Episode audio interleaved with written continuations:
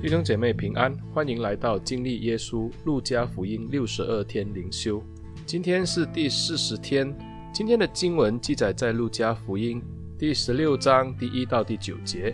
路加福音第十六章第一到第九节这样说道：耶稣又对门徒说，有一个财主的管家，别人向他主人告他浪费主人的财物，主人叫他来，对他说：我听见你这事怎么样呢？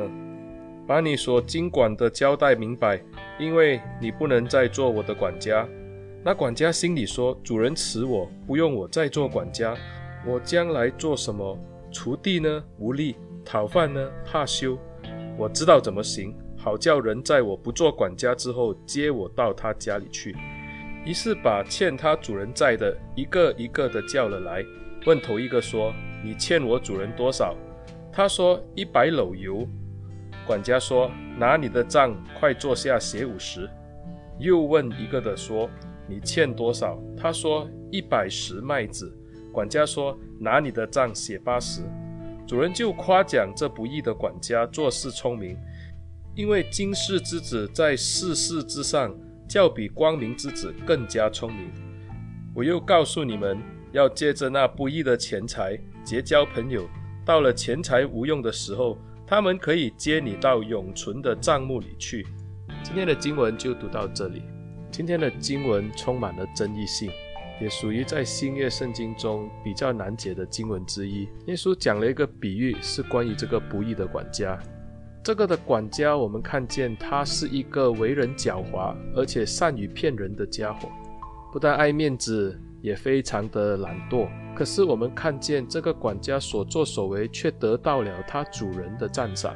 主人说他做事精明，而且耶稣还借着这一个不义的管家来教导门徒，如何借着那不义的钱财去结交朋友。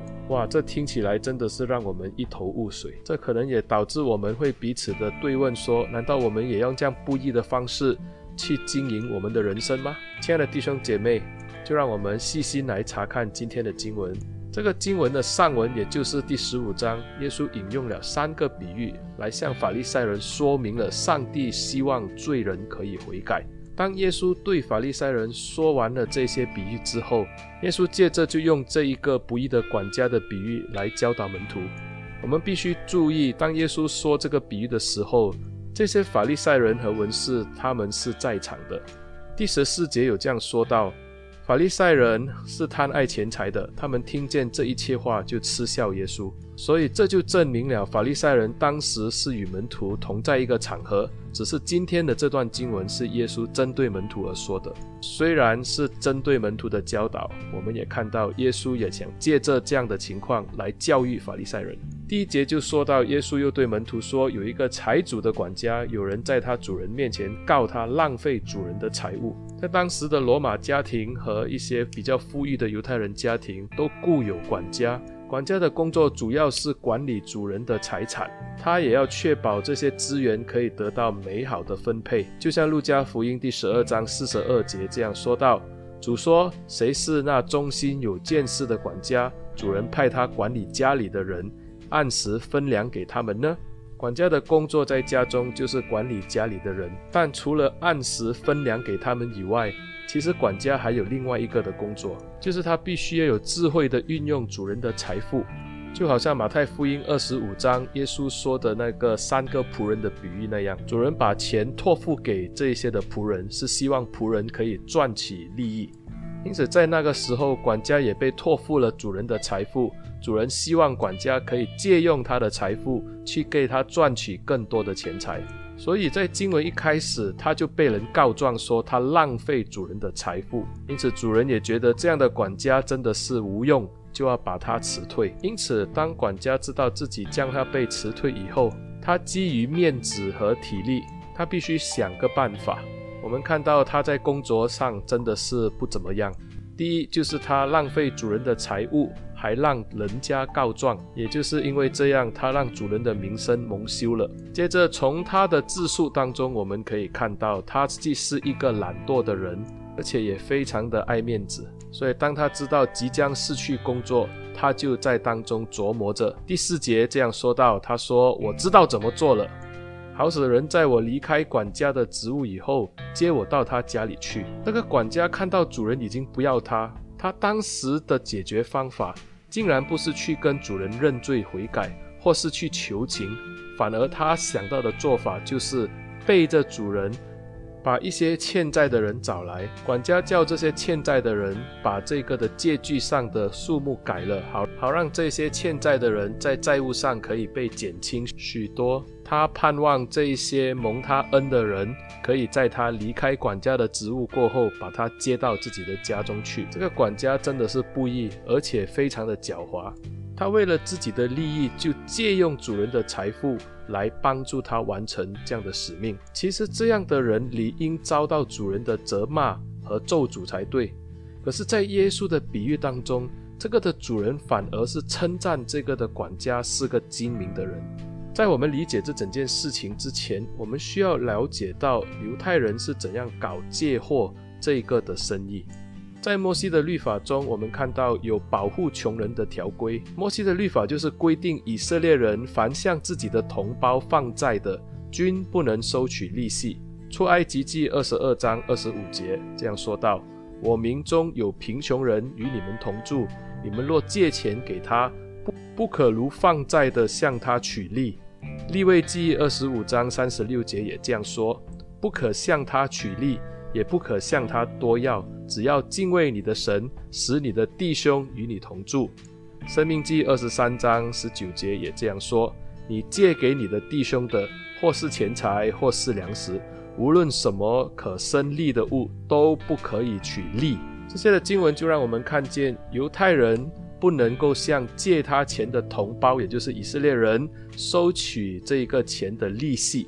他要白白的借给他，这个借债的人只需要还本金就好，不需要再还他利息。当然有一句话是这样说：上有政策，下有对策。他要借着这个钱财来生利息的话，谁要白白的借你，而且不取利呢？因此呢，在当时的犹太人或者这些以色列人就会钻这些法律的漏洞。他们一般跟这些借债的人谈好条件，就是呢。把这个的利息和这个的本金呢，都一起的写在借据上面。比如说，有人要借八十石的麦子，这样这一个的管家就跟他谈妥条件，他要收取二十石的这个的麦子。因此呢，在借据上就会写一百石的麦子。但实际上，这个借债者呢，他只能拿到八十石的这个麦子，但他需要还一百石的麦子。所以这样的潜规则在当时是十分的普遍，这个管家就可以运用主人手中的资源来做这种借贷的工作，来赚取利益。当然，我们知道有的管家除了让主人赚钱以外，他也为自己赚一点。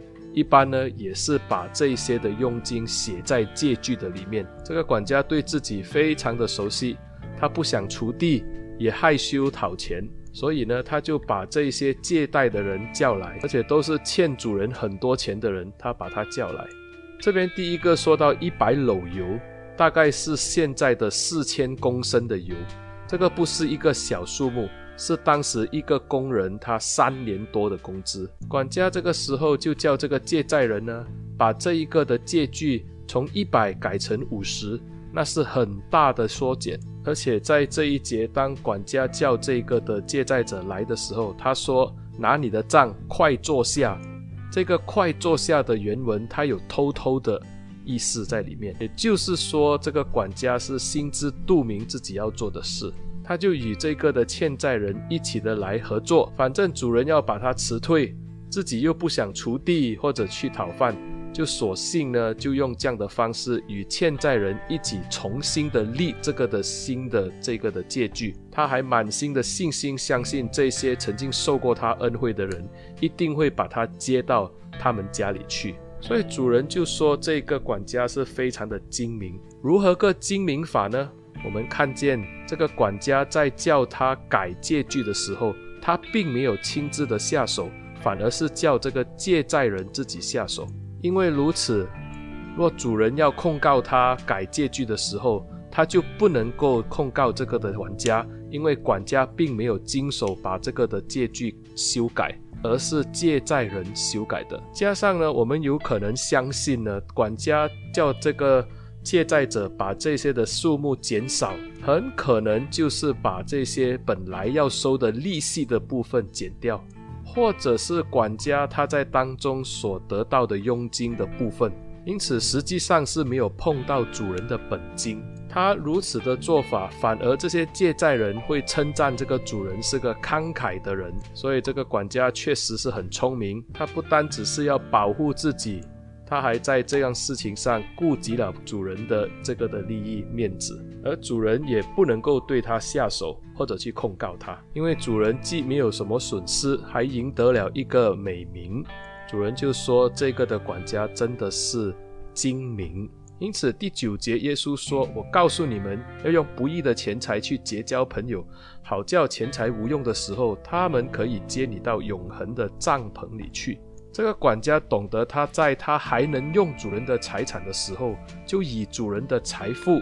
就是这个钱财来结交朋友，用这些所谓不义的钱财，可能就是指他自己多收的佣金，或者当时他主人当收的利息，再加上自己的佣金的部分。所以呢，耶稣就说他用这些不义的钱财去结交这些的朋友，以致他在被炒鱿鱼以后呢，就是被辞退以后，这些的朋友就来接待他到他自己的家里去。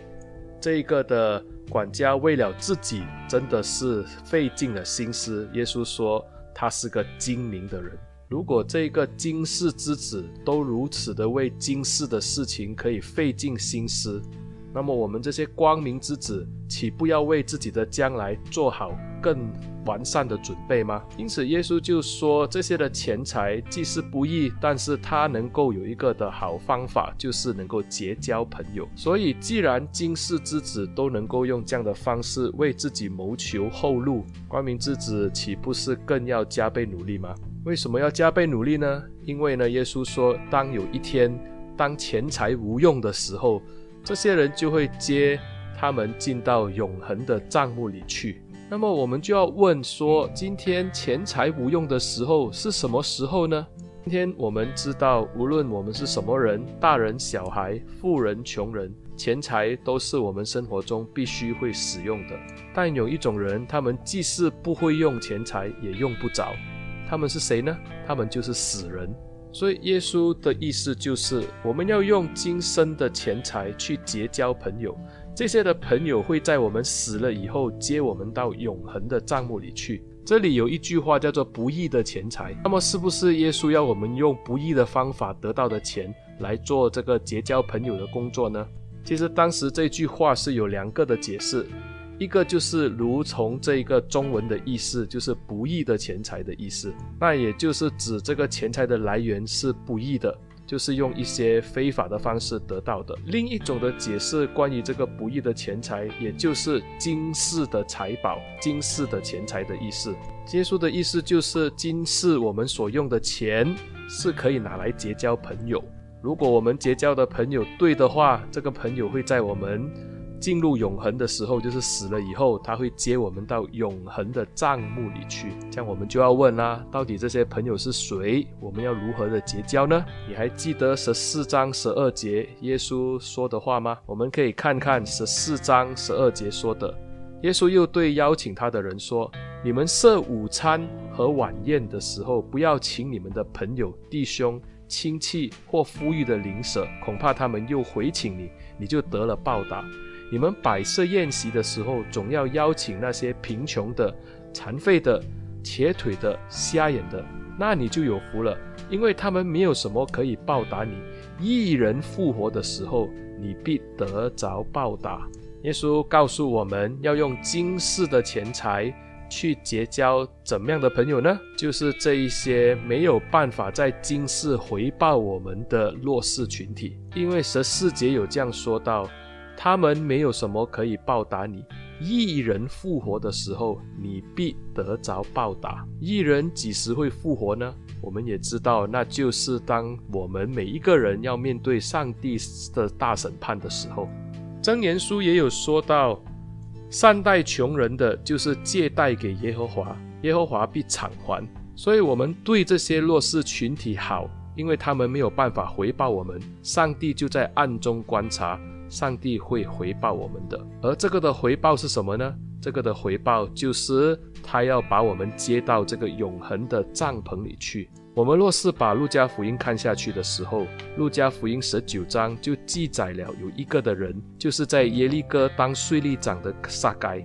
这个的撒该虽然贪财，他是个税吏。当他遇到耶稣的时候，他立刻悔改了。当他悔改的时候，他不单只是把自己的钱财拿出来赔偿别人、捐赠给别人，也就是因为这样，耶稣对他说什么呢？耶稣说：“今天救恩到了这家。”亲爱的弟兄姐妹，我们今天很努力的赚钱，很多人很努力的去理财，好让自己的财富增加。若是我们把这些钱财存的一大笔，当我们有一天离开这个世界，这些的钱财是带不走的，它只能够在今生发挥它的效用。如果我们好像这一个的管家那样，只是为今生努力，用这些钱财去结交朋友，不断地借着他的钱财去巴结这些的有钱人，为借此建立自己在今世的王国。但是我们看到，当他进入永恒的时候，恐怕他失去的就是这个永恒的账目。耶稣对门徒的教导是什么呢？法利赛人和文士是贪财的，他们想尽办法在这个世代里面为自己存留很多的财富，他们非常的精明。就好像这个不义的管家一样，其实主人发现了他们的软弱，要把他们辞退。他们不但没有悔改，他们反而为自己找出路。主人说，这样的人非常的精明，但是他的精明只能够在今生今世来使用。但是身为光明之子，就是耶稣的门徒，耶稣就跟门徒说，他们要比这些今世之子精明。